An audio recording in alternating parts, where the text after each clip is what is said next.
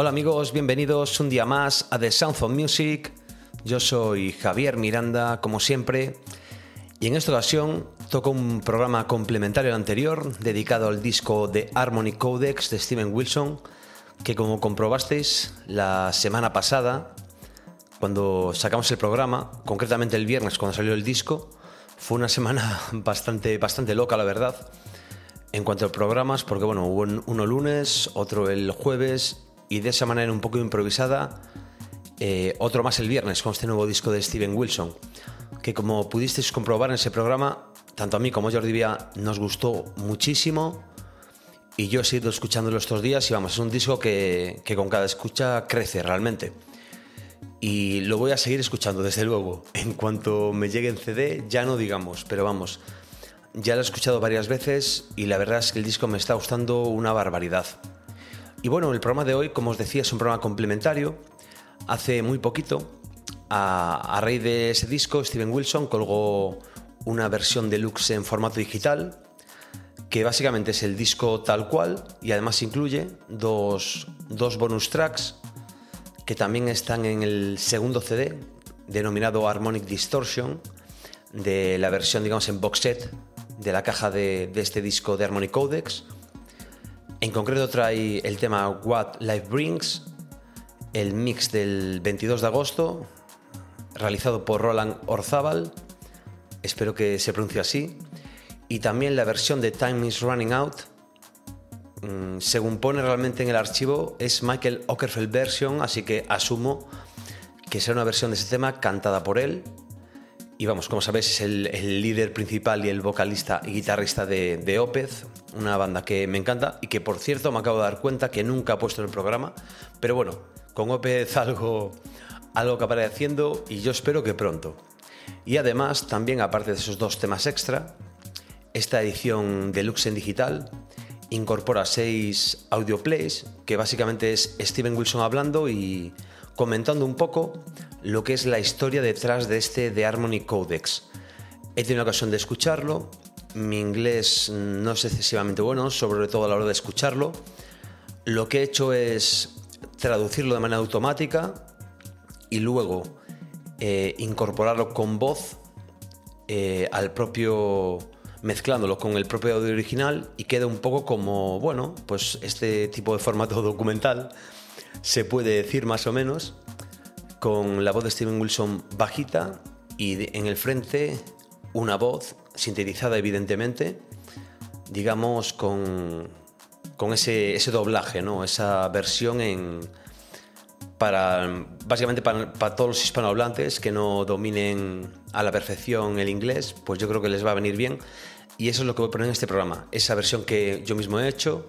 Yo creo que es muy interesante todo lo que cuenta Steven Wilson. Realmente no habla del disco en sí, realmente está contando la historia en sí, eh, que digamos que se cuenta en el disco. Yo creo que es súper interesante y es un poco lo que vamos a hacer en este programa. Voy a escuchar y vamos a escuchar todos juntos estos dos temas, estas versiones diferentes de What Life Brings y The Time is Running Out. Vamos a comentar, comentarlas un poco, como siempre. A ver qué tal están. Seguro que bien, porque esos dos temas me encantan, al igual que el disco al completo. Y luego, ya para, para finalizar, os voy a dejar con seis partes seguidas de Steven Wilson explicando lo que hay tras este de Harmony Codex, la historia que hay detrás del disco y lo que se cuenta en él. Con, ese doblaje que he hecho, ya os digo, la traducción no es perfecta porque es automática, pero vamos, yo creo que yo, lo- he estado escu- escuchando y creo que lo vais a entender perfectamente. Y ya os digo, yo creo que es súper interesante. Así que venga, yo creo que vamos a empezar ya con, con esta versión, este mix de agosto de 2022 de Roland Orzábal del What Life Brings.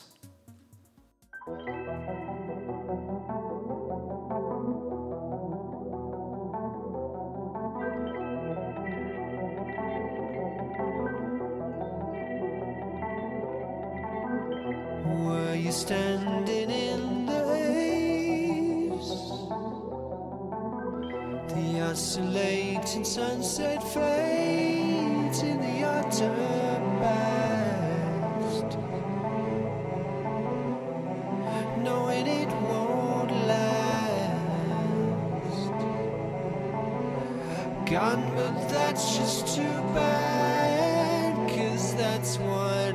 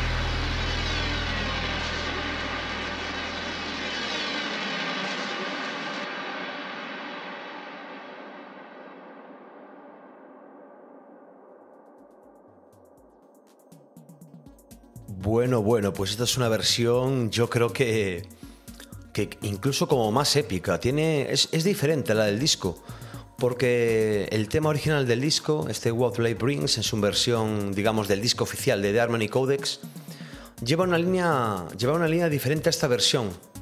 Realmente era bastante, bastante diferente, porque sonaba un poquito a la época de Stupid Dream y de Light Ba- Light Balsam de Porcupine Tree, esa época de finales de los 90, digamos, con esa guitarra acústica, em, digamos que lleva el peso del tema.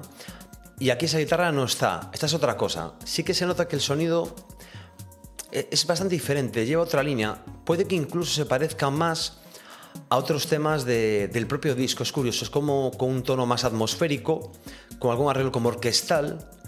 Como decía, no tiene esa base como súper clara de, de acústica. Y hombre, pues es, es casi. Tiene un toque casi más épico que, que la propia versión del disco. O sea, el tema ya me encantaba en el disco, en esta versión, pues, ¿qué queréis que os diga? Ah, En primera escucha, no sé si me gusta casi más incluso. O sea, realmente me ha encantado. Es, un- es una gran canción, me parece fantástica.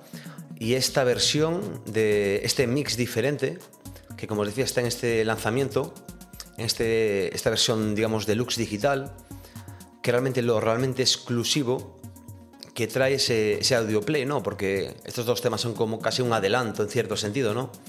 De ese Harmonic Distortion, ese segundo CD de la, del box set de lujo, digamos, eh, que es uno de, los formatos con los que ha salido este de Harmonic Codex, pues me ha gustado muchísimo. Ya os digo, tanto o más que la versión del disco, me ha encantado.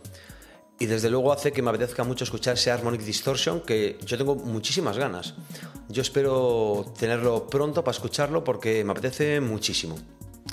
Y venga, vamos a ir ahora con esa segunda canción que viene en, este- esta edición especial, esta edición deluxe digital del tema Team. Eh, ¿Qué digo Team? Madre mía, ¿cómo estoy yo? es mi problema de leer inglés que ya no sé ni lo que digo. El tema es, como decía, no me quiero enrollar. Como decía, es Time is Running Out, una versión con la voz de Michael Ockerfeld de Opeth. Esto va a estar francamente bien porque la voz de, Michael a mí me encanta y me encanta Opeth. Y el tema es chulísimo en la versión de concepto electrónico, no tan, tan claro, en la versión original del disco. Y vamos a ver qué, está- qué tal está esta versión. Y nada, venga, la escuchamos, suena así.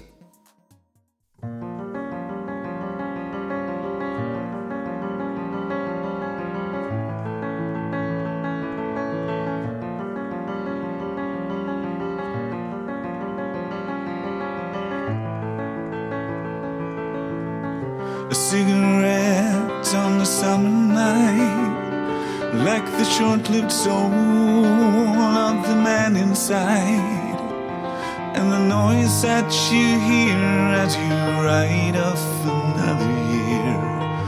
You just lean into the rain, pull your head down, put your feet upon the rail. Now you realize that God has let you down, cause time is running out.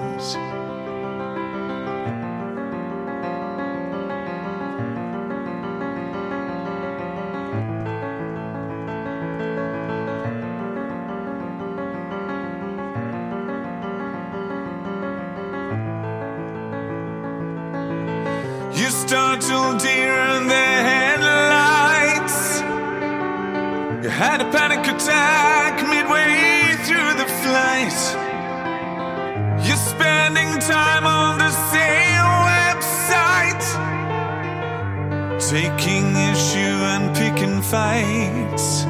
Cause you no longer care if you're well liked. But you brood endlessly for your own plight. Cause time is running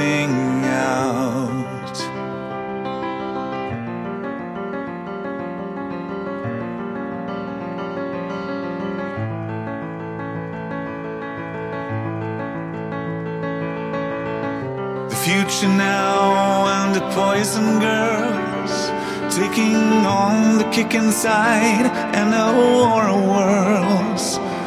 And the sound that you hear as you pass through another year.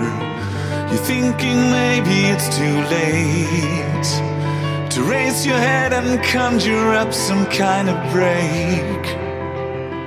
Cause it's just rock and roll with no quality control. Time is running out.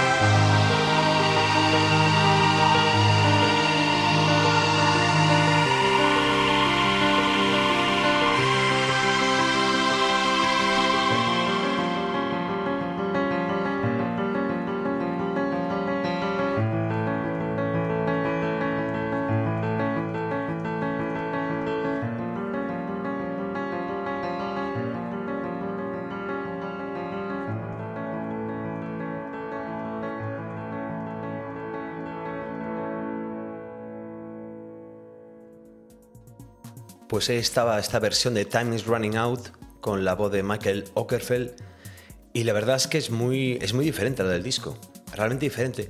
Sigue teniendo esa base piano que yo comentaba en el anterior programa que me recuerda por la secuencia de acordes, por el tono que tiene, digamos, me recuerda a Genesis, sobre todo en- al disco de Lamb Lies Down on Broadway. Es algo muy concreto, pero a mí me inspira eso. La voz de Michael Ockerfeld de Opeth, fantástica, súper bonita. La verdad es que me encanta y tiene momentos como, como de más desgarro, ¿no? de más intensidad en comparación con, con la voz de Steven Wilson este tema en el, en el disco oficial, ¿no? digamos. Y ya os digo, estilísticamente el cambio mm, más claro y más obvio es que este tema no tiene toda esa base electrónica y esos arreglos electrónicos que tiene la versión incluida en el disco oficial de The Harmony Codex. Es, es totalmente diferente, diferente. Básicamente es piano, voz y tiene al final unos arreglos como de sintes, como espaciales, digamos. Y sí que yo creo que esta versión a los fans del rock progresivo de los 70 y un poco de esa línea, yo creo que les, va, les puede gustar más, estoy convencido, que la versión del disco que es como mucho más moderna en cuanto a la producción y estilísticamente, digamos, ¿no? Esta es una versión como más desnuda, con muy poquitos elementos, pero la verdad es que es muy, muy chula. La verdad es que me ha gustado mucho y ya os digo, con la voz de Michael Ockerfeld, pues, pues vamos, un, auténtico, un auténtico lujo. Es realmente, realmente estupendo, ¿no? Además, tras aquel disco que hicieron los dos juntos, de Storm Corrosion, que a mí me encanta, pues oye, es, es bonito también eh, volver a escuchar algo, digamos, hecho entre comillas entre los dos, aunque Michael, supongo que en este tema solamente hace la voz, pero vamos, me ha resultado francamente fantástico. Y bueno, realmente en el programa de hoy no os voy a dar mucho más la vara, no voy a hablar mucho más. Lo que sí ahora os voy a dejar con esos audio plays incluidos en esta versión digital deluxe en el que Steven Wilson nos comenta pues bueno, la historia que hay, digamos, que cuenta el disco, digamos. Yo creo que es súper interesante. Espero que agradezcáis los, esa especie de doblaje subtitulado, digamos, eh, narrado con voz digital, pero que se escucha yo creo que francamente bien. Y vamos, aunque la traducción no sea perfecta, creo que es más que suficiente entre la voz de Steven Wilson, en, en inglés por supuesto, y esta narración, este doblaje, pues yo creo que os vais a enterar perfectamente. Y ya os digo, creo que es muy interesante.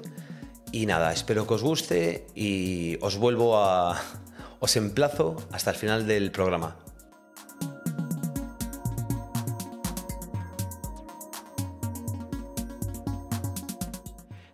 El vestíbulo de entrada del edificio estaba lleno de deslumbrantes azulejos blancos y el espacio vacío.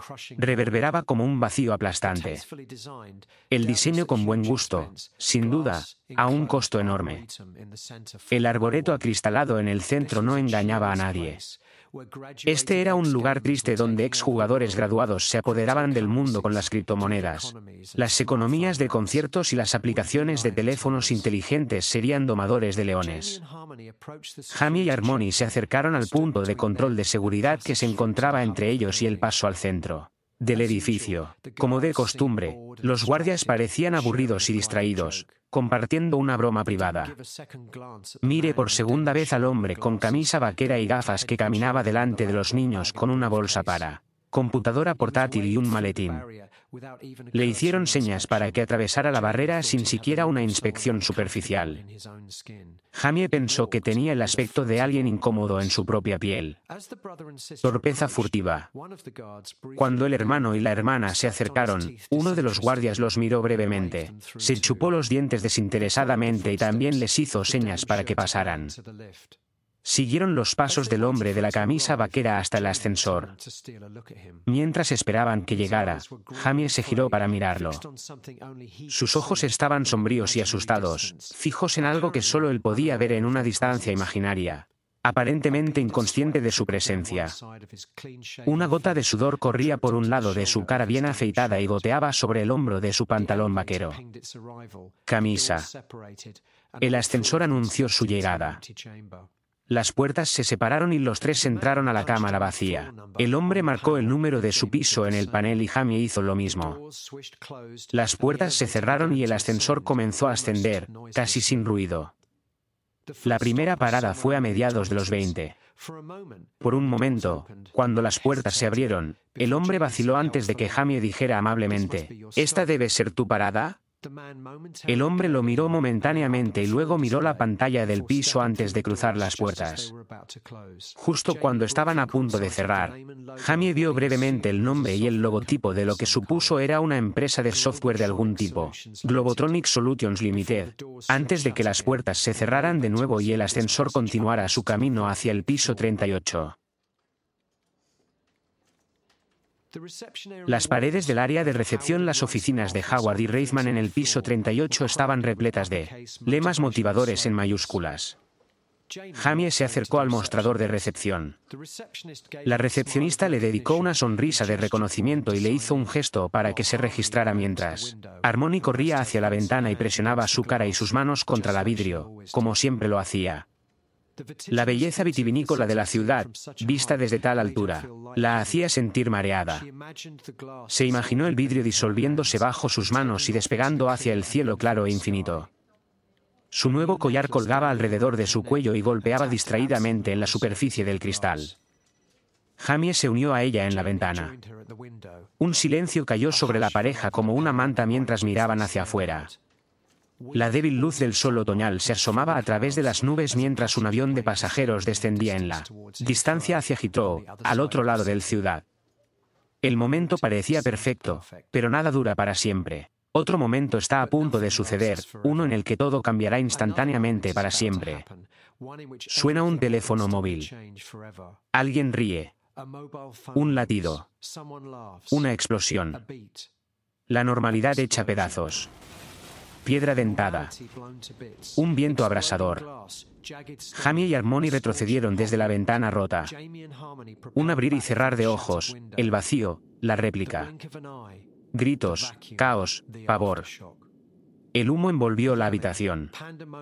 Un día iluminado por el sol se transformó en la más negra de las noches. En unos segundos, algo terrible e invisible, incluso obsceno, sucede abajo. Gritos, asfixia, gente en estampida, cayendo unos sobre otros, golpeándose y chirriando para llegar a las escaleras de emergencia. Jamie y Harmony se miran, aturdidos y confundidos, con vidrios y humo en sus manos. Su cabello. Él todavía inútilmente, agarrando la caja de pastelitos. Un líquido enfermizo y pegajoso ahora se escapa de la caja a su camisa. Desecha la caja e intenta inútilmente frotar el glaseado de la manga de su camisa. Harmony se levanta y corre contra la corriente, más allá de la recepción. Escritorio y al área de oficina abierta. Jamie le grita que se detenga, pero ya es demasiado tarde y no tiene otra alternativa que seguirla. Una neblina de humo y polvo. El sistema de rociadores se activa y llueve sobre ellos mientras corren por el Merck. Al llegar al escritorio de su padre, lo encuentran vacío. Harmony mira el escritorio vacío y tira de su cabello, girándolo entre sus dedos. Él agarra la mano de Harmony y comienza a tirar de ella hacia el área de recepción. Él no está aquí. Vamos. Sus ojos están llorosos por los escombros y el humo. Parece que ahora están solos en el suelo. El aire es espeso y fétido. En el área de recepción, un calor acridaliano se adhiere a su piel. Jamie abre la puerta para la escalera de emergencia y arrastra a Harmony con él. Al menos el aire es más claro aquí y hay voces tranquilizadoras que resuenan desde abajo. Una promesa de un paso seguro.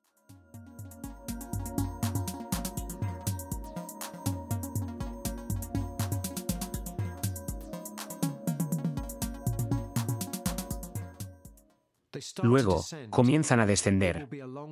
Será un largo viaje hacia abajo, pero cada tramo los acercará más al suelo y a la seguridad. Sin embargo, con apenas tres pisos superados, hay otra explosión desde abajo, y globos de humo negro en el hueco de la escalera, un polvo combustible. La tormenta se eleva rápidamente hacia ellos. Sin otra alternativa, se ven obligados a retroceder para alejarse del fuego. Tal vez haya una salida al techo del edificio sobre ellos. Aire fresco, algún lugar seguro. Pueden esperar a ser rescatados. Continúe subiendo varios pisos más, hasta pasar el piso 38 donde comenzaron. Cada vez que suben otro tramo de escaleras. Jamie espera que encuentren una puerta que sale al nivel del techo. Pero en cada nivel, se presenta un nuevo tramo de escaleras. Varios más vuelos. Esto no tiene sentido, dice Jamie, tosiendo. Estoy seguro de que el piso más alto del edificio es el 45, pero ya debemos haber superado eso. Él mira a Harmony. Ella le devuelve la mirada sin comprender. Imposible de leer, como siempre. Debemos haber bajado más de lo que pensábamos antes de que nos viéramos obligados a subir. Se asegura tanto como ella. Él sonríe débilmente y toma su mano. Vamos. Definitivamente estamos casi en el techo ahora. Comienzan a subir de nuevo. Un tramo, luego otro. Jamie se da cuenta de que no ha habido señales que indiquen en qué piso se encuentran desde hace algún tiempo. Cada nivel ofrece solo una uniformidad en blanco. Los gritos y las voces humanas que escucharon antes se han detenido y ahora están subiendo con solo el sonido de sus propios pasos y respiración. No ha habido puertas de salida en ningún nivel durante al menos los últimos 10 minutos. Tal vez no haya nada por donde salir. En la cima de cada tramo hay simplemente un rellano de concreto, que proporciona suficiente espacio para culminar el hueco de la escalera, girar, girar y comenzar a ascender el siguiente. Se detienen nuevamente para descansar. Un silencio inquietante los rodea. Si Jamie estuviera solo, podría haber comenzado a dudar de su cordura. Seguidamente ya deben haber subido más de 100 pisos. Tal vez esté en medio de algún sueño lúcido. Con este pensamiento en mente, comienza a recordar su día. Recuerda que se despertó particularmente temprano esa mañana, después de haber tenido un sueño problemático. Tuvo la familiar sensación de pavor cuando recordó qué día era. Recuerda desayunar, despedirse de su madre y luego caminar hasta la estación con Harmony. Compró sus boletos, abordó el tren, que llegó perfectamente a tiempo. No, esto no es un sueño. No les queda más que seguir el rumbo que llevan y no pensar si tiene algún sentido. Suben y continúan.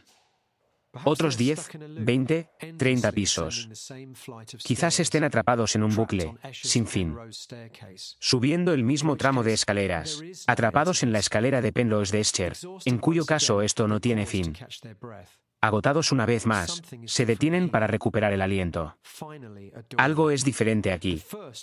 Finalmente, una puerta. La primera que ven en una hora y al menos 100 niveles. Harmony ya lo está abriendo mientras Jamie lo sigue. Un espacio enorme, vacío aparte de unas cuantas mesas y sillas distribuidas al azar. Tiras de luces fluorescentes suaves hasta donde alcanza la vista. Una quietud siniestra. Jamie mira a su alrededor. ¿Qué? Él no sabe nada para explicar todo esto. Harmony va hacia la ventana. Jamie la sigue. Ella coloca sus manos en la superficie de la ventana. Pero no hay nada que ver aquí. Es imposible saber si el vidrio es negro o si la oscuridad está en el exterior. Tal vez hayan ascendido por encima de las nubes hacia el espacio. Incluso entonces, seguramente verían algo, las estrellas, la luna. Aquí no hay nada. Menos que nada. Vacío absoluto. Jamie escucha. Pero aparte del collar de Harmony, al golpear la punta contra la superficie del vidrio, solo hay un silencio inquietante. A falta de una mejor idea, Jamie toma una silla de metal cercana e intenta varias veces romper el vidrio, pero el impacto no produce ninguna impresión. En su visión periférica, ve una niebla de humo flotando en el espacio. No el espeso humo negro que habían presenciado en los pisos de abajo, sino una ola aparentemente coreografiada de nada blanca que se movía metódicamente hacia ellos desde el otro lado del piso.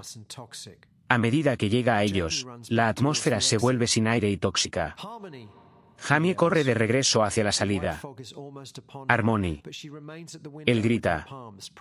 La niebla blanca casi está sobre ella, pero ella permanece en la ventana con las palmas presionadas contra el vidrio negro. Ven ahora. Harmony levanta las manos del vidrio y se gira, pero no hace ningún intento de moverse hacia él. Con una mano se enrosca los dedos en el pelo y con la otra tira de su collar. Lo mira con calma por última vez, antes de ser tragada entera por la niebla. Jamie intenta correr hacia ella, pero la nube invasora la obliga a regresar a las escaleras. La puerta se cierra de golpe como las puertas del infierno al cerrarse de golpe. El sonido continúa reverberando durante lo que parece una eternidad, rebotando en el interminable canal de concreto que se extiende por encima y por debajo de él. Él cae de nuevo sobre el duro piso. Mientras la niebla comienza a filtrarse debajo de la puerta, siente el aire en sus pulmones, atrapado por la muerte. Luego, desde algún lugar muy abajo, voces aquí arriba. Se las arregla para gritar. Ayuda, por favor.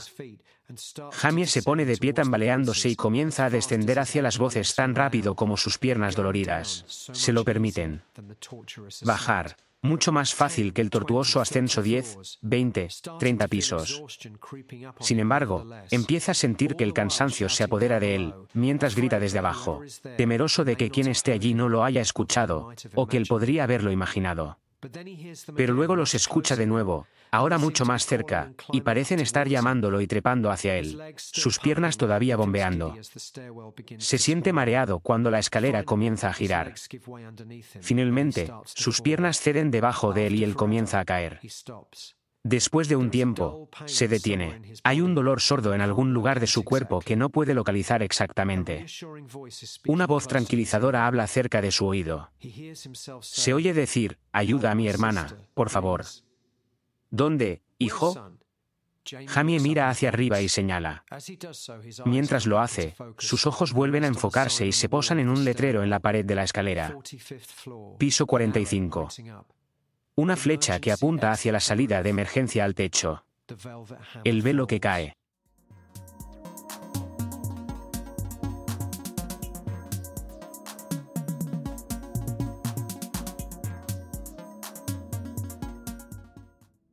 El cálido abrazo de la nada, un lecho de silencio, el aullido del viento. Lo siente antes de abrir los ojos. Está parado en una escalera que se extiende hacia la distancia en ambas direcciones. Abajo, no puede ver nada más que los escalones. Pero cuando se da vuelta y mira hacia arriba, muy arriba, alguien se aleja hacia él. También hay música flotando hacia abajo, confusa y sin forma en este vacío clínico. Pero él lo reconoce de todos modos. Me siento bien. Un cálido resplandor se extiende a través de su cuerpo, su pecho y sale por su boca. Luego ya no está allí, en algún otro lugar. Ahora está parado en un sendero al lado de un río. Mira hacia el agua oscura mientras una pesada artillería de lluvia comienza a perforar el entonces ella también. Está allí. La ve al otro lado del río, agitando la armonía. Sus labios no se mueven, pero él puede escuchar su voz en su cabeza, diciéndole que la encuentre, diciéndole que se dé prisa. Ella está tratando de encontrar la manera de salir de la niebla, pero no puede hacerlo sin su ayuda. Todo lo que puede ver a través de las ventanas es la terrible oscuridad. Luego, una lenta caída hacia adentro nuevamente.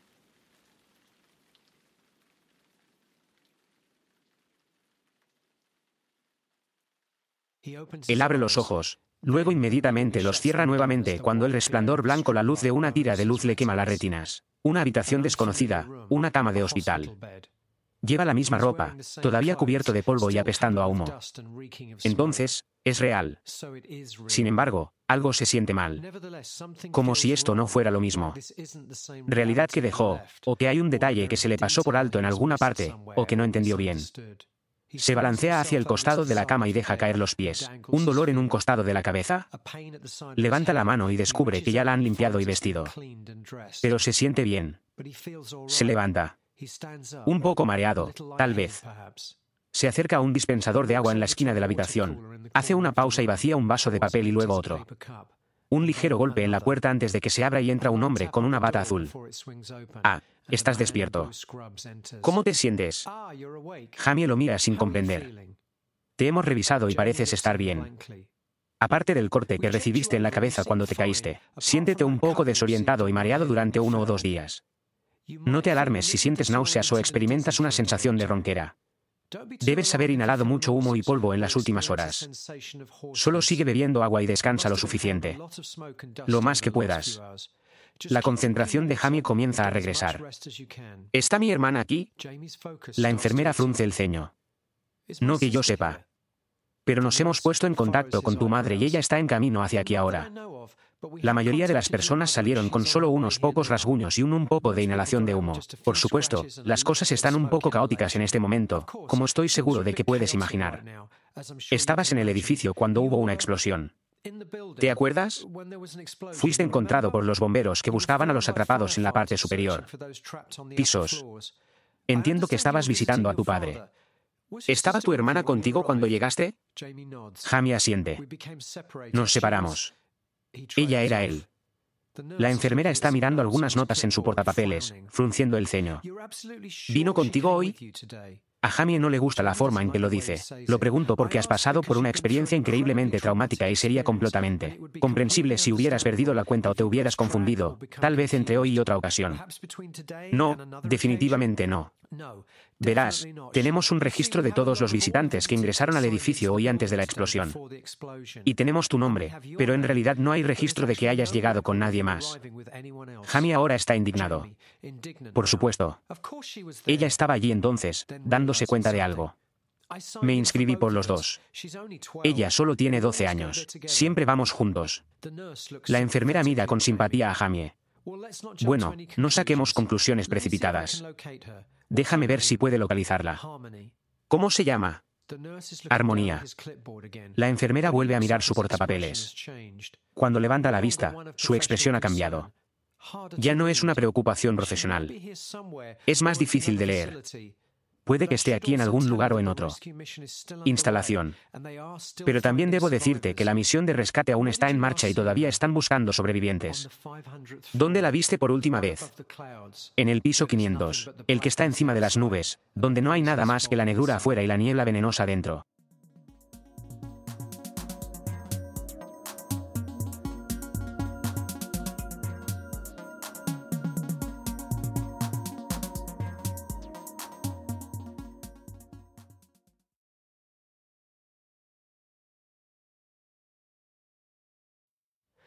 El rascacielos es un cascarón retorcido y quemado, sin ventanas, ennegrecido y lleno de cicatrices.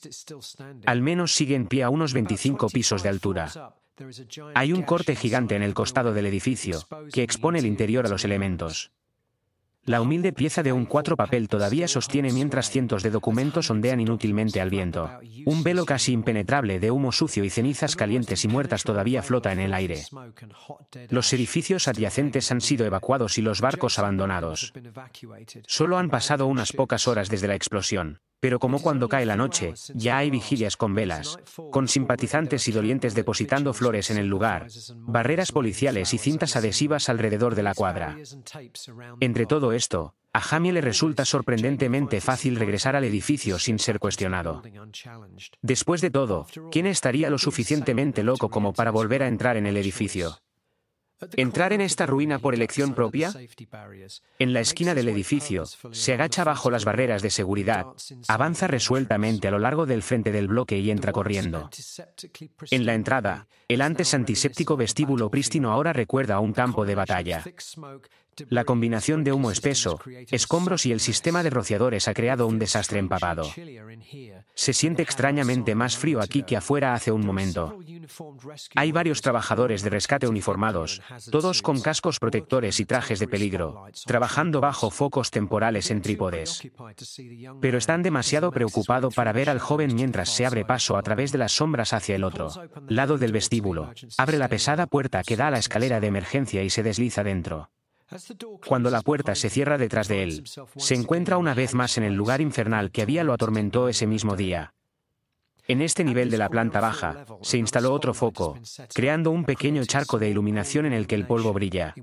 Se han colgado varias máscaras faciales y linternas de mano LED sobre el soporte del foco.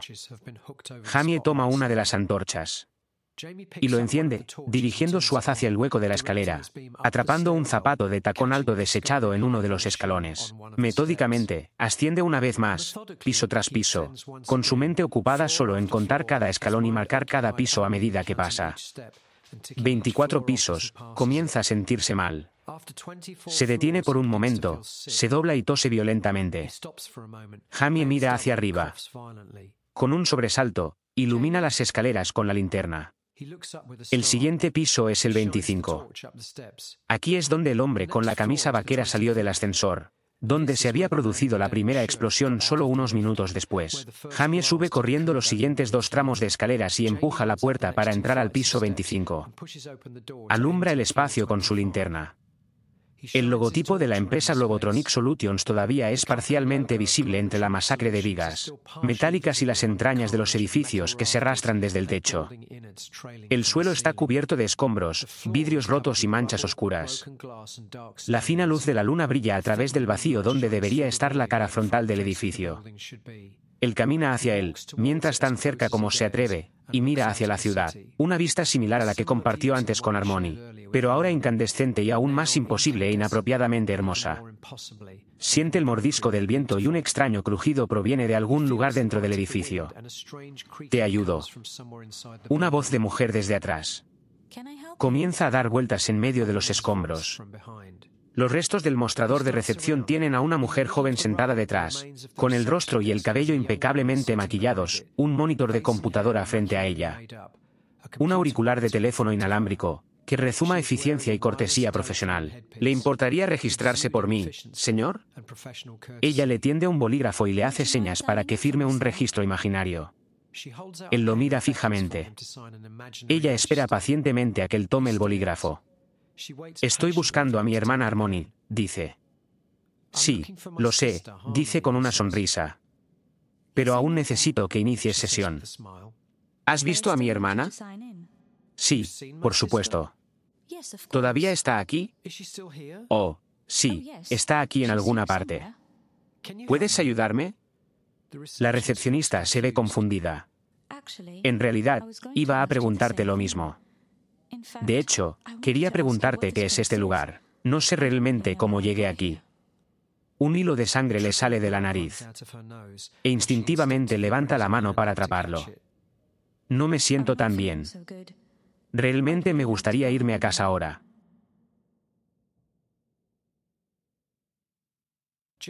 Jamie hace una pausa para recuperar el aliento debajo del letrero del piso 45. Más allá de este punto no debería existir. Existe. Lógicamente, él lo sabe. Y, sin embargo, aquí nuevamente están los tramos de escaleras que ascienden interminablemente hacia un cielo sobre el cielo.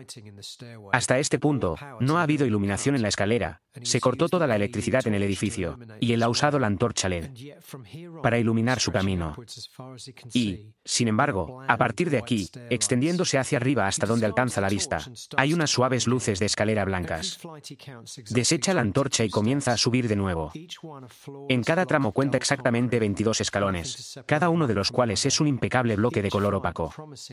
Concreto, nada que separe a uno de otro, cada vuelo promete llevarlo a algún lugar, solo para naufragar en el mismo rectángulo de concreto sin salida y sin nada que hacer excepto comenzar el ascenso hacia el siguiente. Sabe que en algún lugar arriba hay una puerta. Puerta que lo llevará de regreso con su hermana. Cada vez que levanta la pierna y se sienta en el escalón de arriba, sabe que el acto lo está acercando a ella.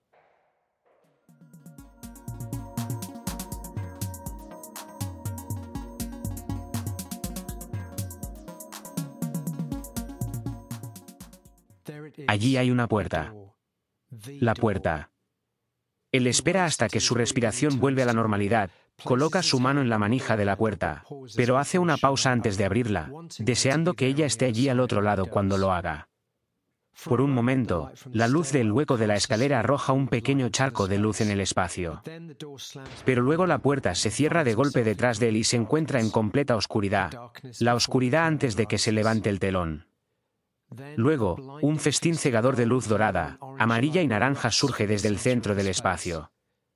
Al principio, Jamie piensa que es un incendio, pero cuando sus ojos se adaptan, se da cuenta de que las luces provienen de un magnífico carrusel de feria. Mientras lo mira fijamente con asombro, los relucientes caballos comienzan a girar muy lentamente y a marearse. La música de órgano comienza a sonar. Y ahí está ella, Harmony, montando uno de los caballos, cantando mientras se balancea arriba y abajo. El carrusel comienza a ganar velocidad y su largo cabello cae detrás de ella. Alrededor de su cuello, el collar de lágrima azul cobalto que le compró. Esa mañana en la estación de metro.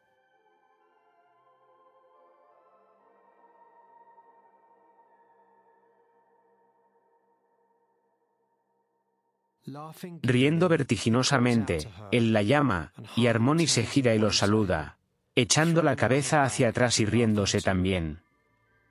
El carrusel gira cada vez más rápido. Jamie está llamando a Harmony, pero ella está moviéndose tan rápido ahora que ella no lo escucha. La luz que brota del deslumbrante cuadro hace que sus ojos se llenen de lágrimas. Es como mirar fijamente al sol. El sol en un glorioso día de verano hace mucho que pasó. Se sienta en el suelo, cruzando sus piernas y la observa en un estado de felicidad durante varios minutos mientras el carrusel gira cada vez más rápido. Por fin comienza a disminuir y una vez más puede ver claramente el rostro de Harmony a medida que pasa. Pero la alegría la ha abandonado. Parece mayor. Apoya la frente en el cuello del caballo, con un brazo colgando a un costado y el otro envuelto alrededor de su colgante en forma de lágrima, mirando al vacío. La escena comienza a desvanecerse como huellas dactilares en el vidrio. La música se vuelve cada vez más lenta, alejándose hacia algún lugar subterráneo. Reino. Jamie llama a Harmony por última vez y ella lo mira con algo parecido a lástima en sus ojos. El carrusel se detiene y ella levanta el brazo y señala. Él sigue su gesto y ve una puerta al otro lado del espacio, iluminada. Desde dentro. Ella articula algo que él no puede oír y sostiene su collar frente a ella, como si quisiera que él lo tomara. Pero el carrusel se derrite, llevándose a armonía consigo, desapareciendo para siempre en la oscuridad. Luego solo queda el silencio y la oscuridad, salvo por la luz de la luna que entra por la puerta.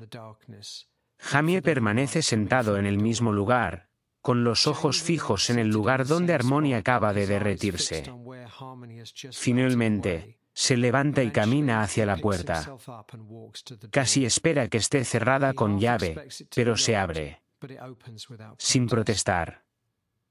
En el interior, se decepciona al descubrir que no es más que otra oficina, insulsa e indiferente. Un escritorio, una silla, un archivador, unas cajas con papeles apilados sobre el escritorio. Pero, oh, la vista. No el negro torturado.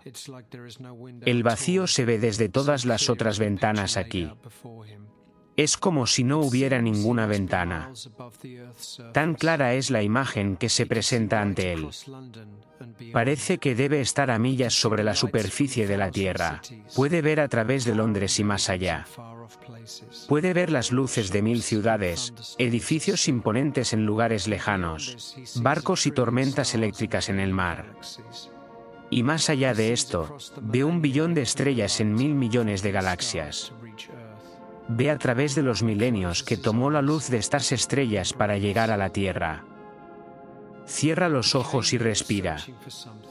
Vino aquí buscando algo pero ya no podía recordar qué era esa cosa.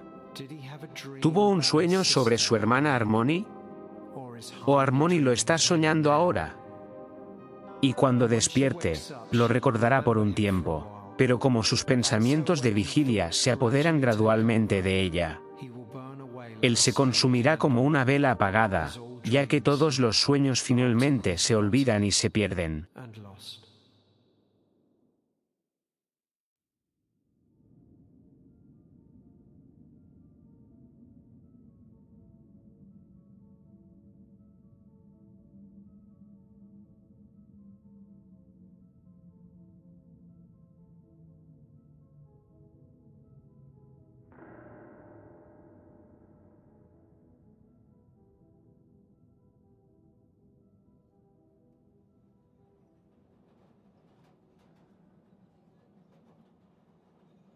Inusualmente para una mañana entre semana, el vagón del tren London Underground District Line estaba lleno. Jamie y su hermana menor, Harmony, Habían hecho este viaje numerosas veces durante el año pasado, pero esta era la primera vez que se habían visto obligados a permanecer de pie. No fue un gran inconveniente.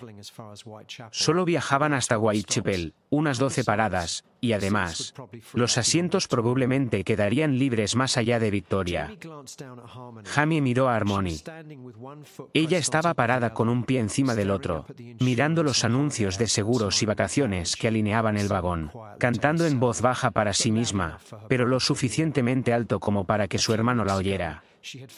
Unas semanas atrás, había encontrado la antigua colección de discos de su madre almacenada en el ático, y entre los álbumes de los serios cantautores de Laurel Canyon de los años 70, había encontrado una desgastada y muy querida copia de I Put a Spell on You de Nina Simone.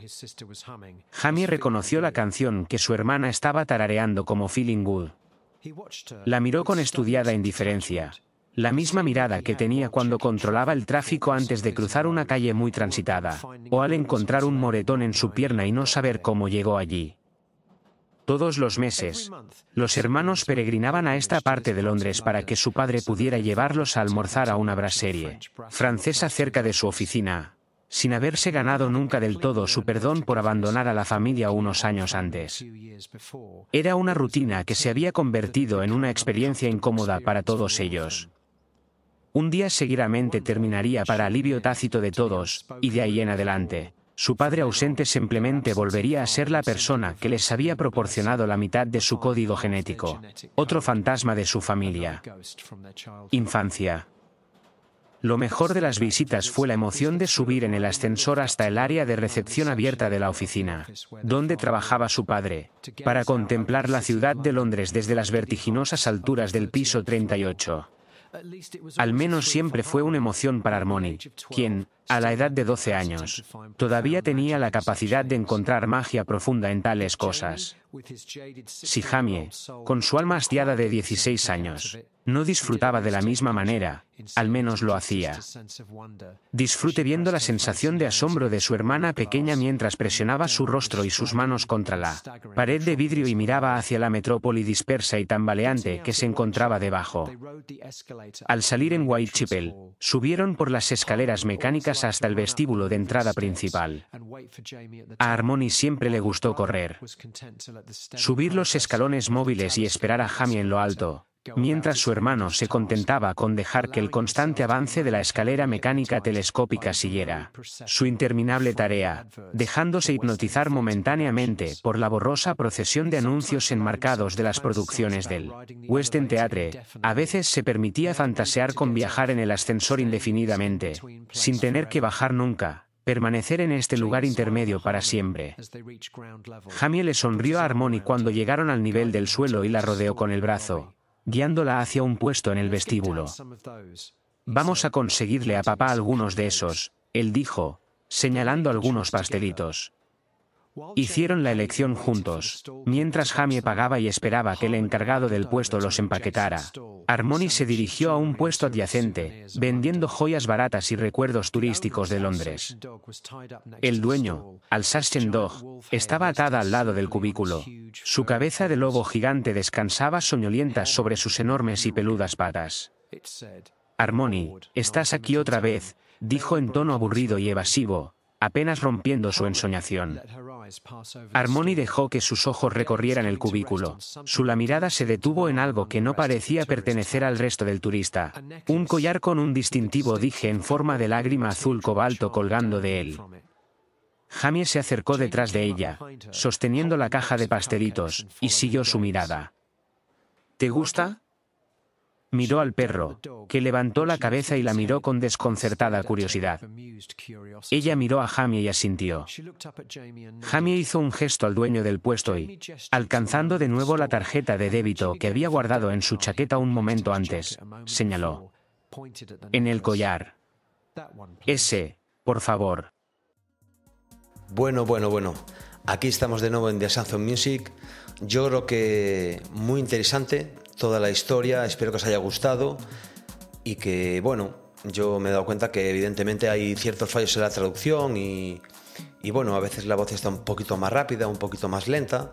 No es muy notorio, pero bueno, yo creo que, que está ahí, pero creo que es más que suficiente para que os os hagáis una idea de la historia detrás de este The Harmony Codex, que como decía al principio, a mí me ha gustado muchísimo. Tengo mogollón de ganas de escuchar ese segundo CD, ese CD extra de edición especial en box, box set, titulado Harmonic Distortion. Y vamos, que lo que os digo, me ha encantado, me parece muy interesante la explicación, bueno, el escuchar a Steven Wilson contando la historia. Espero que os haya gustado, espero que os haya gustado los dos temas que vienen en esta edición de Lux en digital. Son versiones claramente diferentes y creo que muy interesantes y a mí la verdad es que me, han gustado mucho, al igual que las del disco. Son diferentes pero para mí son igualmente buenas. Y lo que os digo siempre, si os ha gustado este podcast o este programa en particular, compartirlo en vuestras redes sociales, darle a like, pasárselo a vuestros amigos, a quienes vosotros queráis, porque ya sabéis que es sin duda lo que más me ayuda, lo que más ayuda de Samsung Music. Y nada más por hoy. Sed buenos, portaros bien y hasta siempre.